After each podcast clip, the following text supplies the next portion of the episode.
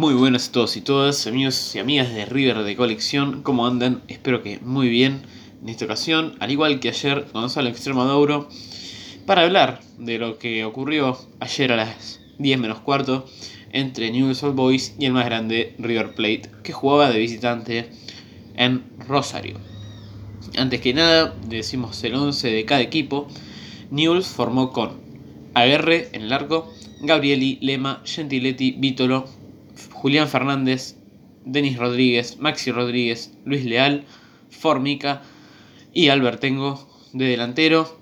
River fue con Armani en el arco, Montiel, Martínez Cuarta, Pinola, Angileri, Nacho Fernández, Poncio, Palacios, Julián Álvarez, Borre y Matías Suárez. Bueno, eso fue el equipo de cada uno.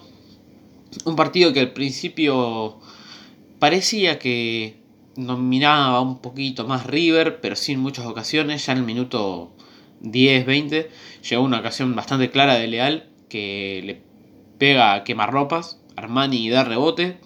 Y justo cuando estaba por definir Leal para meter el primer gol, se cruza providencialmente Montiel para despejarla al córner. Una gran salvada en su momento que podría haber sido el 1 0 parcial pero que finalmente al ratito iba a llegar por parte del conjunto que dirige Frank Kudelka. La pelota parada, lo que es más le cuesta a River lejos, es un arma que aprovecha en esta ocasión News All Boys para ponerse en ventaja con gol de el ex belgrano Cristian Lema, que cabecea un gran centro, si no me equivoco, de Formica. Y bueno, nada que hacer para Armani, o el 1 a 0 llegaba para el local que no conforme mete el 2 a 0 en el minuto 36.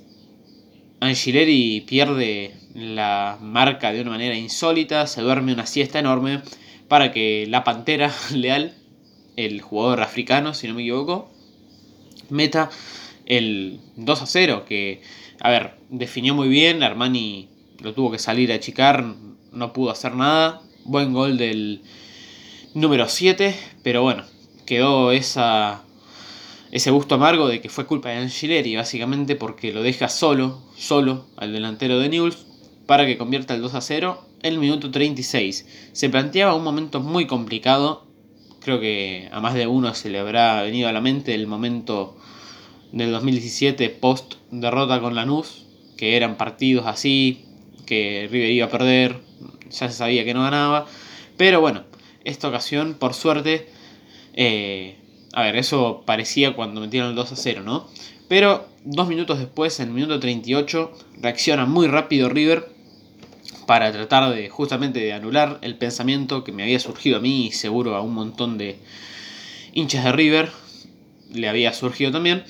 En el minuto 38 Nacho Fernández tiene un tiro libre en, afuera del área obviamente. Muy inclinado sobre el costado. Todo indicaba, no sé, un centro. Aguerre pensó lo mismo. Sin embargo, Nacho Fernández la clava al primer palo. Nada que hacer para Aguerre, que ya se había movido. Por más que se tiró, no llegó a la pelota. Un golazo de Nacho, la verdad. Un gol que le sirvió a él para levantar porque no venía haciendo un gran partido.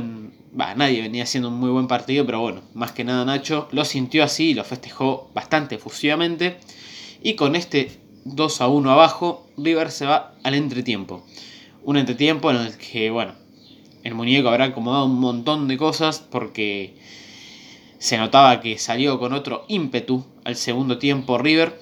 Y tal es así que al minuto 64, antes que nada decía, otra cosa importante, el minuto 56 entran Quintero y Escoco por Julián Álvarez y Matías Suárez. Dos cambios que fueron determinantes para lo que quedó del partido.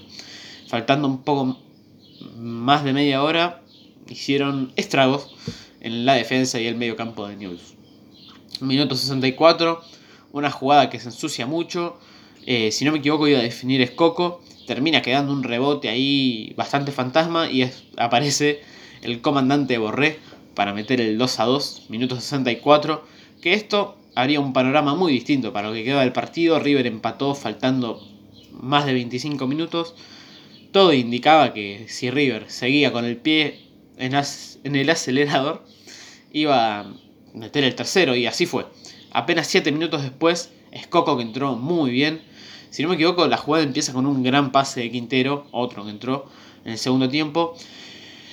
Un gran pase de Quintero, creo que termina la jugada por la izquierda y de alguna manera en el centro del área termina Escoco, que la pone en el ángulo, pero un golazo. En serio, es está en un gran momento, una pena que no haya tenido minutos en la final, pero bueno, el fútbol es así. Y con ese 3 a 2, River empezó no a defenderse un poco más, sino, bueno, tomar un poquito más de recaudos, pero en general el partido siguió siendo el mismo. River tuvo ocasiones para meter el cuarto gol. No recuerdo ocasiones en las que News podría haber metido el 3 a 3. Y otra cosita más para decir que el minuto 80 salió Borré y entró Prato, que tuvo 10 minutos después de, bueno, de la actuación que tuvo en la final. Jugó poco tiempo ayer, no se puede decir nada al respecto. Y terminó ganando River Plate un 3 a 2. Una remontada tremenda que le sirven más que los tres puntos que también son importantes, le sirven mucho más desde el costado anímico. Iba perdiendo 2 a 0 en una cancha difícil. No termina dando vuelta. Y lo más importante es que lo dio vuelta con mucho fútbol, que es lo que identifica a este equipo, ¿no? Estadísticas para mencionar. News, posesión 39-61 para River. 6 tiros entre los tres palos cada uno. 12 faltas para River, 15 para Newell's, 6 corners para Newell's y 9 para el Millonario. Que de esta manera, eh, para hacer un balance de lo que fue el partido, eh, se lleva unos 3 puntos demasiado importantes. Repito, no tanto por los puntos en sí, sino por lo anímico, que lo dio vuelta de muy buena manera, no lo dio vuelta a los ponchazos ni nada, lo dio vuelta jugando lo que sabe jugar River y jugando a ese nivel no tiene competidor en ningún lado. Así que eso es todo por hoy.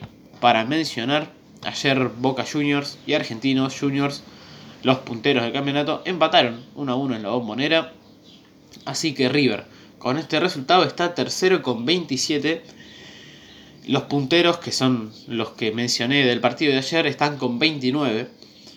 Y River se asegura por lo menos dormir esta fecha cuarto. El único que lo puede superar es Lanús, que si mañana, lunes, le gana a Arsenal de visitante, va a trepar al tercer puesto con 28 y River quedaría cuarto con 27. Si Lanús no gana el partido, River va a seguir tercero con 27 a dos puntos de los líderes del campeonato. Para terminar, recordemos que el próximo partido del Millonario va a ser el domingo 8 de diciembre a las 21.45. El rival esa ocasión va a ser San Lorenzo de Almagro, que bueno, está brevemente levantando de a poco ahora, así que veremos cómo se plantea aquel partido, que lo podría dejar puntero si se dan otros resultados para hasta fin de año, pero bueno, habrá que ver más o menos qué es lo que termina pasando. Nada más que decir, que tengan un buen domingo. Espero que estén contentos con la victoria de ayer, como no. Y bueno, nada más. Ahora sí me despido. Un abrazo a todos y todas, un saludo y hasta pronto. Chau chau.